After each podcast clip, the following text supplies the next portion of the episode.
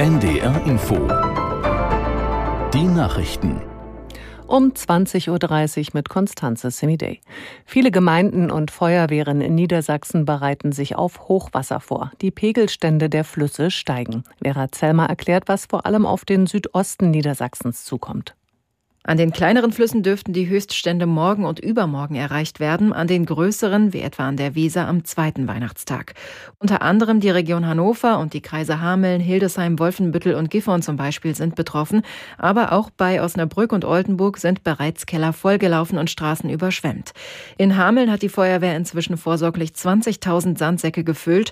Kreisfeuerwehrsprecher Kai Leinemann sagt, wenn es kommt wie prognostiziert, dann werde man Probleme kriegen. Israel hat seine Angriffe im Gazastreifen fortgesetzt. Die islamistische Hamas meldete schweren Beschuss in mehreren Städten. Die israelische Armee veröffentlichte Aufnahmen, die Soldaten beim Einsatz in Ruinen zeigten. Der UN-Sicherheitsrat hatte gestern Abend eine Resolution verabschiedet, die deutlich mehr Hilfslieferungen für den Gazastreifen fordert. Eine sofortige Waffenruhe wurde in das Papier nicht mit aufgenommen. Nach dem tödlichen Schusswaffenangriff an der Prager Karls-Universität herrscht in Tschechien heute Staatstrauer. Die Fahnen an öffentlichen Gebäuden sind im ganzen Land auf Halbmast gesetzt. In diesen Minuten läuten landesweit Glocken. Zudem gibt es eine Schweigeminute. Im Veitsdom in Prag findet ein Trauergottesdienst statt. Vorgestern hatte ein Student an der Uni 14 Menschen getötet und anschließend sich selbst. 25 Menschen wurden bei dem Angriff verletzt, zehn von ihnen schwer. Das Motiv für die Tat ist noch unklar. Der Einzelhandel in Schleswig-Holstein ist unzufrieden mit dem Weihnachtsgeschäft. Das berichtet der Handelsverband Nord auf NDR-Anfrage. Der Verband rechnet unterm Strich mit einem Minus von etwa 5 Prozent im Vergleich zum Vorjahr. Einzelheiten gibt es von Julian Marxen. Laut Handelsverband Nord sind davon so gut wie alle Branchen betroffen, egal ob Bekleidung, Kosmetik oder Elektro. Weil immer häufiger Gutscheine oder Geld unterm Weihnachtsbaum landen, hoffen die Geschäftsinhaber, dass nach dem Fest noch viele Schleswig-Holsteiner in die Läden kommen. Das Weihnachtsgeschäft retten wird das aber nicht, betont der Handelsverband. Voll war es in den vergangenen Tagen besonders in Supermärkten und Feinkostläden. Einige Lebensmittelhändler berichten, dass die Kunden zumindest für die Festtage trotz Inflation viel Geld für Fleisch, Fisch und Käse ausgegeben haben. Das Wetter in Norddeutschland. Nachts viele Wolken verbreitet gibt es Regen. An der Ostsee und in Vorpommern teils Schneeregen. Tiefstwerte 9 bis 0 Grad. Morgen an Heiligabend ist es meist stark bewölkt und es gibt Regen. Zwischendurch wird es aber auch mal trocken. Maximal 8 bis 12 Grad.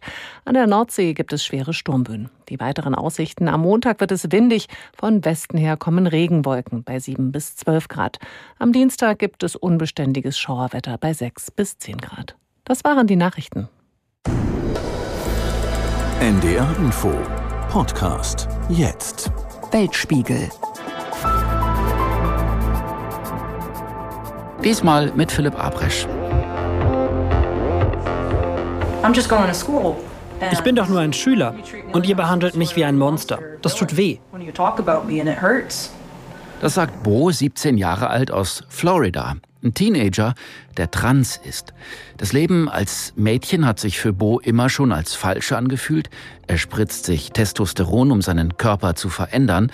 Und damit gerät er ins Visier der Politik, mitten in den aktuellen Präsidentschaftswahlkampf und auch mitten hinein in einen Kulturkampf, der in den USA immer erbitterter geführt wird.